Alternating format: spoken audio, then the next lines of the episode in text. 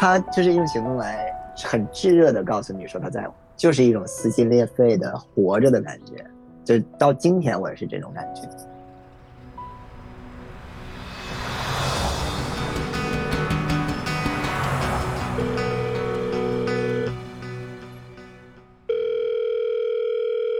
你好，这里是微光斯坦尼。大家期待一周的发小和发小夫十四年感情故事，终于来到了第二集。经历了零八年一眼万年的初见，也经历了远隔重洋的异地暧昧时期。我曾在脑海中无数次幻想他们的将来，或者说，到底还会不会有将来？但无论我如何猜测，都不曾预料到，他们正式确立关系，居然是在一场惊心动魄的车祸以后。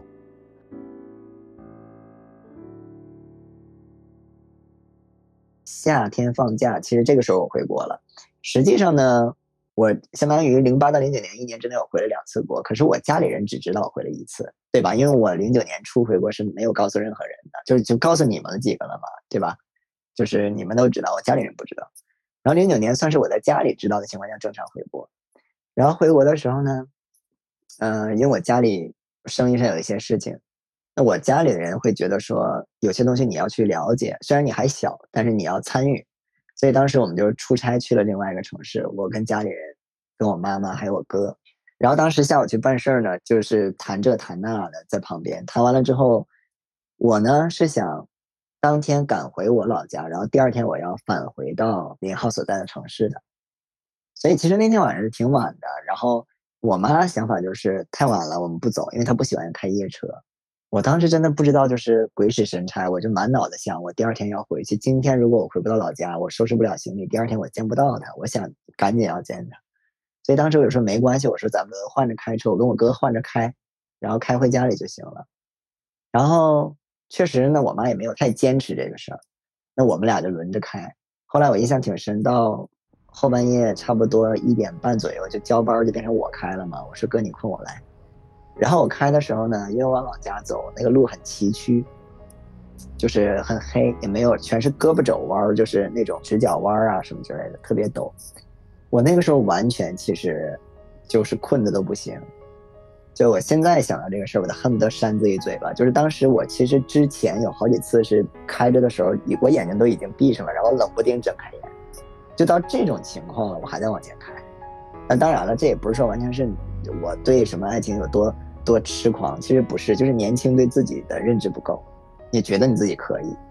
然后我印象最深的是，当我再一次闭上眼睛的时候，突然间一睁眼的时候，我就已经到了一个胳膊肘弯儿，那个有一个沟，那个沟差不多三四米的一个高度。因为农村的这个路呢，它周围是没有什么护栏的。然后呢，我当时看到的时候，我车头已经就插在这个沟前面了。然后我第一反应，因为它是胳膊肘弯往左拐，我就直接方向盘就往左打舵。然后因为车你这么一打舵，它不就侧翻过来了？所以那个车呢就直接从那个沟里翻出去之后，两个来回，然后但是最后它落在地上的时候，它是四轮朝下的。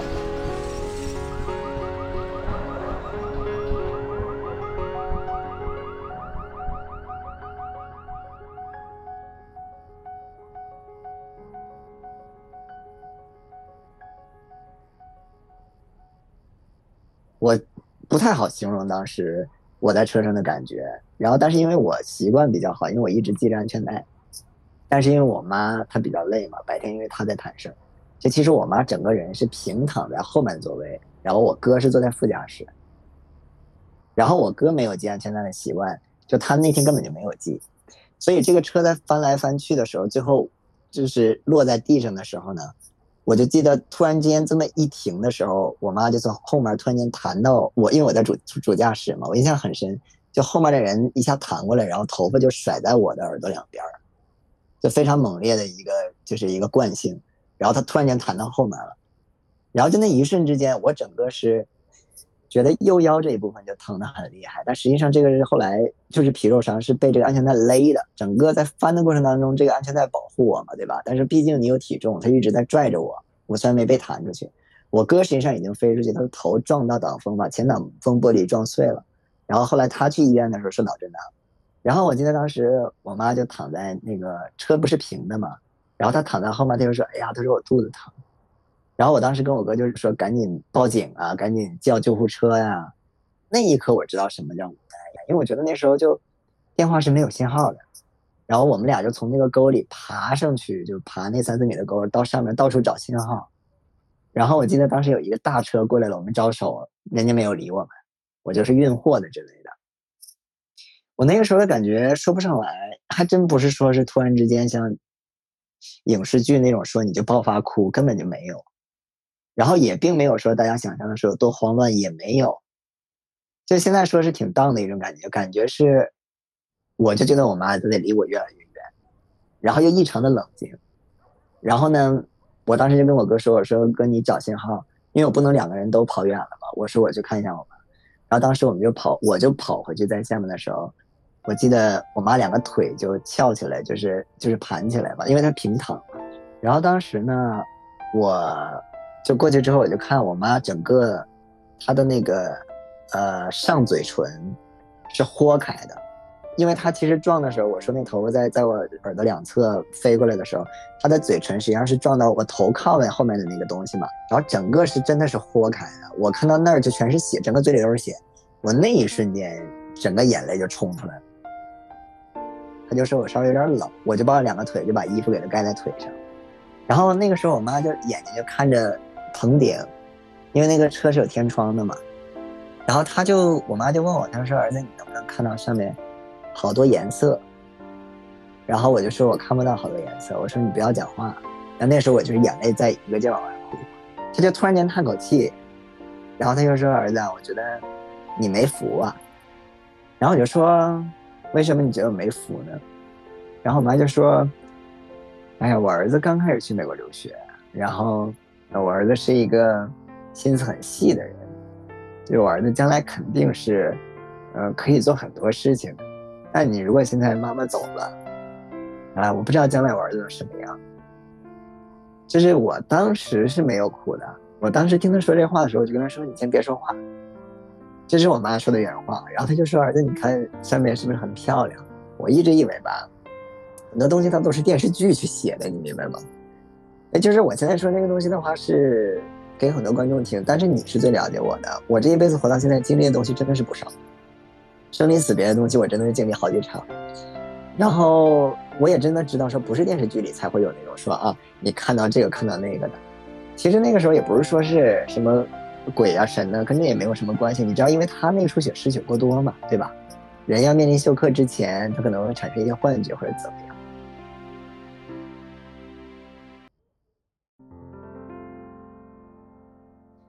呃，然后这个时候呢，对我哥那边电话就打通了嘛，所以就有救护车就赶紧过来了。我记得救护车来的时候，从我们出车祸到那个时间节点，已经差不多天都有一点发亮的感觉了。其实整个过程要一个多小时，是非常耽搁事儿的一件事。但是没有办法，因为我们在那。然后当时这个救护车来了之后呢，我记得当时救护车下来就把妈抬到那个担架上，直接就拖到这个救护车上了。我呢，直接就上这个救护车后面了。我当时上了救护车之后呢，我就记得救护车上面马上就给他输液，然后当时说找不到血管，因为他内出血有点多嘛。然后救护车为了要找的血管呢，车还故意得停在路边停着不能动，然后去摸他血管。后来扎到了之后，我就往医院走。然后到了医院之后呢，当时我还记得说他缺失血缺失了三千三百 cc，我们没有那么多人手去取这个。雪袋儿，然后当时是一个叔叔，他的司机专门去取的，去另外一个城市。那个城市一个正常开车一个往返的话要一个多小时，其实他一去一回来五十几分钟。然后这个真的是一点都不夸张。他到这的时候，我记得大夫跟我说，说他那边打电话说雪袋到了，孩子你去取。然后我就飞奔出去去取。我记得当时他开了一个那个 Prado。然后他真的是从那个车里面薅着那个雪袋箱，他递给我之后，这个司机坐在地上就就扭着自己的脚，就他的脚都抽筋，他精力太就是紧张嘛，因为他开车超速了，就疯狂的超速去取这个血袋，然后我根本就顾不上他。我记得后来我妈被抢救过来了之后，我们感谢人家嘛，然后还专门去找这个司机师傅就登门去道谢，因为说实话，这个环节当中每一个人都是贵人，就是你没有。这个司机的话，可能他的命也就不存在了。那个时候真的是我也是经历了什么是真真正正的你每一秒你在抢救这个生命的感觉。然后那个时候他们就把我妈妈推进手术室，那一刻的时候，就我没有精力，没有想法去看时间。但是当我出去时候，在外面等的时候，我就发现，整个手术室的外面全都是人，全都是我们家里的亲朋好友，包括我们家里生意场上的朋友啊，林林总总的，整个就都被包围起来了。然后每个人都过来安慰我，而我也不是故作坚强，我那个状态就是我还跟大家还可以正常的交谈。但是肯定没有什么笑脸是没有了，就是他人都会说孩子没事别担心啊，什么都会说没事谢谢你啊，什么书啊什么书的。然后我记得，因为我爸那个时候他就知道了嘛，然后因为我哥啊什么我舅舅通知他了，我就记得我爸突然间给我打电话，就说儿子我到了，然后我就砰砰砰往外跑，然后我就看我爸从车上下来了，我见到他那一瞬之间，我整个眼泪就哗哗往外淌。就是因为我这人你也知道，我从小到大我没有嚎啕哭，我没有哭出声这种，所以那个时候我也不是说哭出声，但是眼泪就哗哗往外淌。然后我爸见到我眼睛立马就红了，因为我爸是他个子很高嘛，你看他一米八六多，原来是当兵的，所以他就走近我，然后就一把就搂着我，然后就拍我后背说：“没事儿的，说那个爸来了，没事儿。”然后我爸眼睛整个就红了，就躲着不让我看。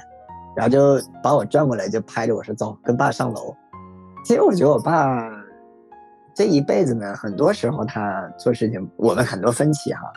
但是那一刻的时候，你会觉得说，嗯，父亲还是挺伟岸的。就是那一刻，他没有什么其他，就你就会觉得说心里很托底。然后，当然我们上楼了之后，在手术室外面嘛，我我爸就开始跟周围的人去讲话呀，去照顾人家，毕竟说是我们家里的事儿嘛。然后他们就聊，然后我爸调整状态很快，就觉得他跟人家也是谈笑风生的，就说：“哎呀，没什么事儿，那个啊，放心吧，都怎么怎么着。”我记得当时我发现我爸在了，我心里就托底了呀。我觉得有一个人去跟周围的人去聊，我就有了一些时间。然后我就突然间想起来说，其实今天我是本来答应。连号我要回他那个城市了嘛，然后我就走到窗边一个没人的角落，就给他打电话，然后他电话那边一通，他就说一句喂，然后我当时立马也是不行，就这两个人，一个我爸一个他，我当时整个眼泪就哗哗往外淌，虽然说声音没有的没有多大，但是他能听出来，他就一个劲儿说你怎么了你怎么了，就哽咽半天，我就跟他说我说我妈出车祸了，他的处理从那一刻我觉得是一个爷们儿该做的事儿，他就说。你现在什么也不要说，说你现在马上就是回到那个手术室边儿，呃，因为随时都有可能医生会出来跟你说什么。我说行，我说因为我今天肯定是回不去了。他说没事儿，然后我们对话非常短就挂掉了。然后挂掉了之后呢，我们就继续等这个手术嘛。结果后来这个手术是就非常成功嘛，因为一切都刚刚恰到好处。我记得接下来还有第三个地方，是我当时眼泪往外飙，是当时大夫出来的时候，所有人的眼光都看过去嘛。那我相信心态上肯定，那我跟我爸是最急迫的。然后我就记得大夫出来就喊家属家属，然后我过去之后，他就拿着一个盆，我不知道这是什么材料的盆，他又说手术成功。我真的当时就我不知道语言怎么形容，我觉得没有东西能形容，没有办法用语言形语言去形容。然后也是，我眼泪开始往下流。然后，但是那个时候我欣喜啊，所以我那个眼泪流的也不是多狂飙那种。完了，但是他拿着盆就说这是家属身上的器官。我一看是，哎，就不太细描述了吧，因为他当时其实出车祸的时候，我妈是脾被撞碎了，所以是脾摘除手术。那个脾真的是碎的都有渣那种。我看到那个的那一刻，我就是不行，就心如绞痛。就是你会觉得，就。一个给予你生命的人，然后因为你的这种任性，然后你把他害成这种程度，就那种自责是，就你我我还是那种感觉，就没有语言能形容，就是觉得说太亏欠。像你尤其看到那些东西的时候，我现在都历历在目的哈。然后后来，但是大夫是很快人家就就拿走了嘛，然后就说都挺成功的。这个时候，几个护士呢就，呃，推着那个床就出来了，然后就直接推到了他们以前已经安排好的那个病房。然后，呃，这个时候所有人呼呼泱泱的就堆都堆到那个病房前面了，因为病房里面没有那么大，所以不是所有人都能进得去。那就是一些直系家属啊什么的，我们在里边，然后大家都围在一圈儿。后来。也不知道过了多久吧，因为我去那脑袋里也顾不上那些，因为大夫跟我说了好多事儿，说要二十四小时监察呀，然后也一直在陪伴呐、然后我们自己家里人就说谁来导这个班儿，那当时有一些很多朋友都说啊我来我来什么，那当然你也知道，最后就是家里人去安排这个事儿。然后我记得我爸那个时候就说不用任何人，说我来，然后就跟我说儿子你去休息，你听我的，因为我爸我是最放心的就是我爸呀，他说儿子你去好好休息，你们出了这个事儿就是受到惊吓啊或者什么的，你去好好休息，然后我晚上我在这儿，你们谁也不用。所以那天晚上实际上是我爸在那儿陪，我是基本上是也是差不多头半夜后半夜吧，半睡不睡的，我跟我爸两个人。我记得第二天的时候，林浩就跟我说他就到我那儿了，因为后来他说其实他当天就要往那儿走，但是因为我那儿比较偏，没有什么车，他就只能是第二天到。所以其实我们那个电话结束之后，他就第一时间在找什么样的车能够想办法到我那个地方。然后但是因为种种原因吧，他第二天到也没有车。后来他到了之后，他也第一时间就去我妈的病房啊去看啊，然后跟我爸打招呼啊什么之类的。所以后来我们在那儿陪我爸就回去休息嘛。再后来家里人就来回倒，那个阶段挺重要的，就是二十四小时不能离人。后来我记得，呃，晚上的时候呢，因为他是客人嘛，从我家里的角色角度来说，就说那客人来了得安排酒店呢，就安排他去酒店。然后我爸也说说，那毕竟他是你朋友，你陪他去，然后你们聊聊天什么的，人家这么老老远来，咱们家里人都完全够，所以我们俩就一起去住的酒店。然后这个时间节点实际上是。他认为，也是我认为，我们真真正正所谓在一起的，也就是说，实际上我们说过去这十四年，从零八年开始我们认识，但是真正我们觉得说这段感情的开始，或者都放下了，决定说感情开始了，是在这个时间节点，就那天晚上，因为其实那天晚上我们才真正的发生那个关系。我不是说我这个这段关系或者是我的感情就有多么圣洁啊，但是那天晚上发生的东西。我个人感觉跟性欲、情色没有任何关系，因为那个阶段我的心态上是每个人都说温饱思淫欲，你家里出那么大的事儿，对不对？我能剖析我自己的状态的感觉是，因为那天首先那天晚上其实不是我主动做什么，是他非常主动的。然后但是我是非常接受的，我没有排斥，但是我不是说整个过程在想成什么。我的总结就是我觉得发生那件事情让我觉得我还活着。就是我妈这件事情发生的时候，会让你觉得，一瞬之间觉得她不是你现实生活，那种感觉很难形容。所以那天晚上，当她很主动的时候，我觉得是他，因为他作为一个体育生，他不会用语言去跟你深入的沟通或者去包裹你，没有这种，他不具备这个能力。他就是用行动来，很炙热的告诉你说他在乎你。然后那一瞬间，那天晚上对我来说的感觉是。就是一种撕心裂肺的活着的感觉，就到今天我也是这种感觉。那他也是为说，从那一刻的话，他认为发生了这个，他就要为我负责。所以其实我们真正在一起的这东西还挺戏剧化的。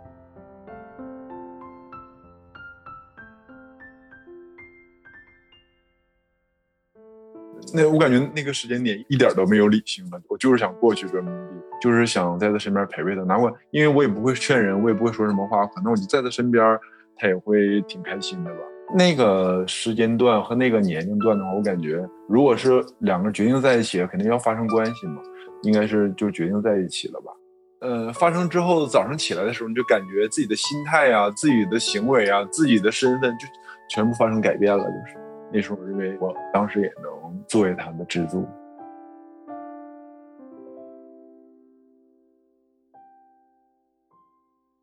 发小夫是一个不善于表达的人，却在发小最需要他的时候做出了无声的承诺。在后来的一些年当中，他们再次经历着异地的考验，也和大多数情侣一样经历着矛盾和摩擦，但都不曾改变他们一起坚守下去的初心。直到多年以后，一起步入了婚姻殿堂。而关于结婚那天，平常一直粗线条的发小夫又是如何一反常态，将在下一期为你讲述。你可以在喜马拉雅、小宇宙、猫耳 FM、网易云音乐、苹果播客、哔哩哔哩搜索“微光斯坦尼”来收听节目。